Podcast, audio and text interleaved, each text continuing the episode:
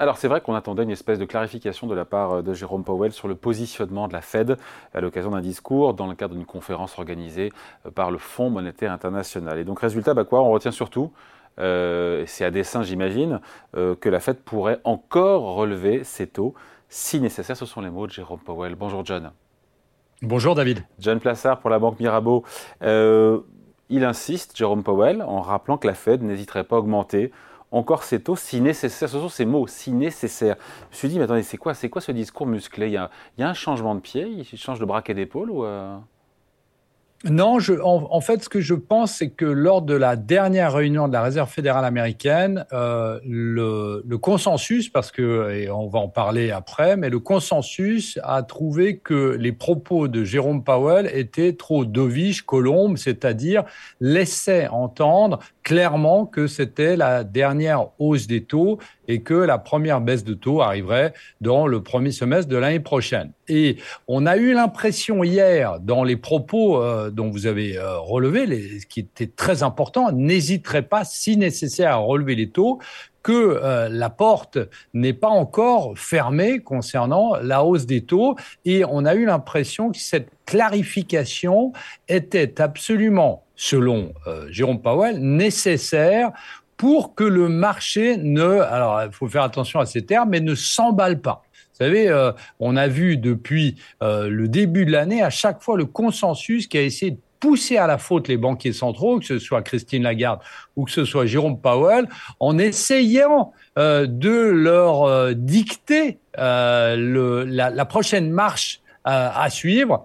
Et euh, il y a euh, un, un, terme qu'on utilise beaucoup aux États-Unis qui était utilisé par, la, par le passé, qui s'appelle Don't fight the Fed, ce qui veut dire il ne faut pas combattre la Fed parce que c'est elle qui a le mot final. Alors, il faut faire attention parce qu'on sait que la Fed, la s'est totalement, mais totalement plantée sur euh, la trajectoire euh, euh monétaire en 2022, l'année passée, en lisant mal l'inflation, et que c'est pour ça que on a l'impression qu'il faut remettre au milieu de l'échiquier la Réserve fédérale américaine. Donc euh, ces propos d'hier soir, c'est pour contrebalancer, encore une fois, l'appréciation des marchés qui ont vu comme étant trop, euh, trop clémente euh, ou trop clément les propos de Jérôme Powell lors de la dernière réunion de la Fed. Et c'est vrai que quelque part, cette mise en garde peut-être effectivement est nécessaire parce que les marchés estiment ou estimaient, encore juste avant ce discours, à 90% la probabilité que la Fed ne remonte pas ses taux dans ce cycle monétaire actuel. Est-ce que ça a changé depuis hier soir? Euh, ça a un peu changé, euh, notamment sur les baisses de taux euh, l'année prochaine. Sur la première baisse de taux qui était en juin, c'est maintenant c'est juillet. Alors vous me direz c'est pas pas grand chose, c'est un mois, mais on voit qu'il y a un tout petit changement qui est en train de s'effectuer. Et ce qui est très très intéressant de noter ici, c'est que en fait, si vous regardez les statistiques économiques, parce que vous savez c'est la Fed et la BCE la Fed vous dit qu'elle est data dependent, c'est-à-dire qu'elle regarde les statistiques et en fonction des statistiques économiques, eh bien, c'est ce qui va déterminer sa politique monétaire. Et lorsqu'on regarde les dernières statistiques économiques, eh bien, on voit qu'on est dans une situation où euh, le taux euh, d'emploi américain a monté, le taux de chômage a monté sur les chiffres euh, d'octobre. On a des créations d'emplois qui ont été divisées par deux entre septembre et octobre.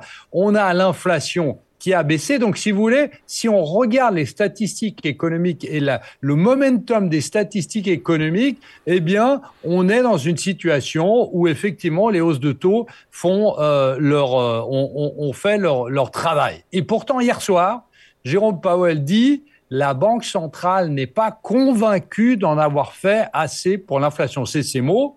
Et donc, qu'est-ce que ça veut dire? Ça veut dire que euh, il veut laisser une certaine pression euh, sur et, et, la possibilité de remonter ses taux et une certaine pression, et je me répète encore une fois, sur le consensus qui est trop complaisant. Et qui euh, souvent a un impact très fort sur les marchés, alors que euh, un retournement serait encore plus violent. Donc il cherche plus à modifier les anticipations de marché que réellement d'annoncer, pourquoi pas, ce qui n'est pas pressé du tout par 90% du marché qui ne voit plus de hausse de taux, une possible et réelle hausse de taux en décembre, en janvier ou en 2024. Tout à fait, exactement. C'est-à-dire que, en fait, euh, les erreurs, et je, me répète, 22 euh, erreurs de politique monétaire flagrantes qui a expliqué l'effondrement des marchés, que ce soit des obligations des actions. Et là, euh, on est dans une situation où on a l'impression qu'il se laisse assez de munitions pour potentiellement, si vous aviez l'inflation qui remontait, les créations d'emplois aussi qui remontent, pour dire en décembre ou euh, pardon en novembre ou euh, l'année prochaine, eh bien on remonte les taux. Et ce qui est aussi très intéressant, c'est que cette semaine, on a l'impression, hein, on ne sait pas vraiment ce qui se passe euh, dans les, au, sein des banquiers centraux, mais on a l'impression que c'était le mot d'ordre parce que on a eu, par exemple, le, gouverneur de la Fed, Michel Bowman, qui a dit, qui a évoqué la possibilité d'une nouvelle hausse de taux en raison de la vigueur de. Je vous rappelle quand même, David, que le troisième trimestre aux États-Unis, c'était plus 4,9%. Hein.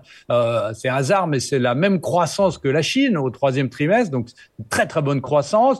On est dans une situation où aussi cette semaine, on a le président de la fête de Minneapolis qui s'appelle Nel Kashkari, qui a dit qu'il était trop trop tôt pour crier victoire sur l'inflation. Donc tout ça, pour résumer, on a l'impression, effectivement, comme vous le disiez, que c'est pas, euh, il n'avoue pas qu'il va monter les taux, mais il se laisse assez de crédit pour pouvoir les monter. Et c'est très important parce que de cette manière, il va, même si c'est douloureux entre guillemets actuellement, vous l'avez dit, euh, les marchés euh, baissent, il se laisse le, crédit de pouvoir remonter les taux sans que le choc ne soit aussi grand qu'en 2022. Hmm. Même si dans le fond, vous n'y croyez pas trop à cette menace d'une nouvelle hausse de taux.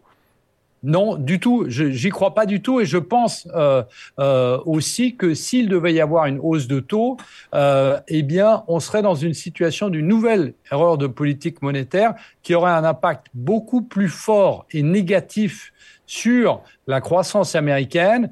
Et euh, vous savez, c'est comme les, les, les, l'inflation, on a vu que c'était difficilement maîtrisable, et la baisse de la croissance, elle est aussi difficilement maîtrisable de dire, écoutez, on a un point d'ancrage qui est à 5,25, c'est le point parfait, et, la, et la, la croissance baissera seulement de 2 ou 3% si vous montez encore plus, on va avoir un impact très très fort sur la croissance économique qui va euh, se traduire par euh, une décélération nette euh, l'année prochaine de la croissance. Et je suis pas persuadé, même si il faut rappeler ici que c'est pas son mandat, puisque son mandat c'est la stabilité des prix et le plein d'emploi. Et je suis persuadé ici que on est dans une situation où, dans une année électorale, je le répète quand même, on est dans une année électorale pour euh, Joe Biden, eh bien, je ne suis pas sûr que euh, Jérôme Powell veut brusquer le marché. Ouais, il y a ça évidemment. J'ai également une autre grille de lecture sur euh, ce discours un peu plus martial. Est-ce que c'est pas aussi une façon d'éviter le reflux trop rapide des taux souverains américains? Notamment sur la partie euh, longue. Euh, le 10 ans américain qui était il y a 5% il y a, euh, il y a une semaine, qui est à 4,5 aujourd'hui, ça ne fait pas non plus les affaires de la Fed qui, qui sait bien que l'économie américaine se finance notamment à taux long, qui a plutôt intérêt pour maintenir, contenir ces pressions inflationnistes à avoir un 10 ans américain qui, qui ne redescend pas trop vite. Oui, tout à fait. Et, je pense qu'il a aussi, vous avez tout à fait raison, David, et je pense aussi qu'il a voulu gommer euh, une phrase qu'il a, qu'il a dit la semaine passée en disant que la hausse des taux longs, le niveau de la hausse des taux longs avait aussi un effet euh, assez euh, comparable à des, à des hausses de taux. Donc concrètement, si on était à 5%, il fallait que ça rebaisse euh, pour que euh, pour, pour, pour, que ça corresponde aussi à une baisse de taux. Et donc on est dans une situation effectivement ici où les taux longs euh, qui ont fortement euh, baissé depuis la semaine passée, on est quand même arrivé sur le 10 ans américain qui était à 5 ou à plus de 5, on a on a été en ligne directe à 4,50. Eh bien, on est aussi on a aussi l'impression, vous avez raison, qu'on dans un recalibrage du discours qui permet aussi au taux long de revenir sur des niveaux, effectivement, qui sont euh, des niveaux plus acceptables, entre guillemets, où on se trouve entre, euh, entre 4,60 et 5, ou sur les 5, qui étaient, euh, euh, alors c'est pas dit, hein, mais qui était certainement l'objectif sur le 10 ans, sur le rendement du 10 ans américain de la Fed. Ouais, d'ailleurs ça a fonctionné puisqu'on on a gagné 10 points de base entre hier et aujourd'hui, suite à son discours à Jérôme Powell. Juste, on se quitte là-dessus, John. Il y a suspense ou pas sur la politique monétaire des prochains mois de 2024 On a compris qu'a priori ça ne devrait plus monter ou de quasiment pas grand-chose, mais a priori non. Euh, après, l'année prochaine, peut-être que ça baissera pas, peut-être que ça baissera un peu, peut-être que ça baissera beaucoup, peut-être que ça baissera euh, en mars, euh, en juin, en septembre. Il y a encore des aléas et peut-être des surprises à attendre. Je, pense qu'il y, a trois choses à surveiller aujourd'hui qui puissent changer euh, la trajectoire, qui, vous l'avez dit, sur quelques mois après, bon, c'est assez consensuel, mais il y a trois choses qu'il faut regarder. Euh, la première, c'est évidemment euh, l'inflation et on sait que les chiffres de l'inflation, vous savez, ça peut monter très vite, mais ça peut aussi baisser très vite, très rapidement. Et euh, on, on, peut voir ici que si euh, le prix du baril devait baisser plus rapidement que prévu, hein, on a vu que euh, tous les stratèges avaient parlé de 100 dollars et plus, et que là on est plus proche des 80. Des 80 euh, on se dit que effectivement, alors vous allez me dire, si on prend l'inflation corps, c'est-à-dire on, on retire l'énergie et la nourriture, c'est différent, mais vous savez qu'il y a des effets secondaires, hein, notamment sur l'industrie chimique, etc.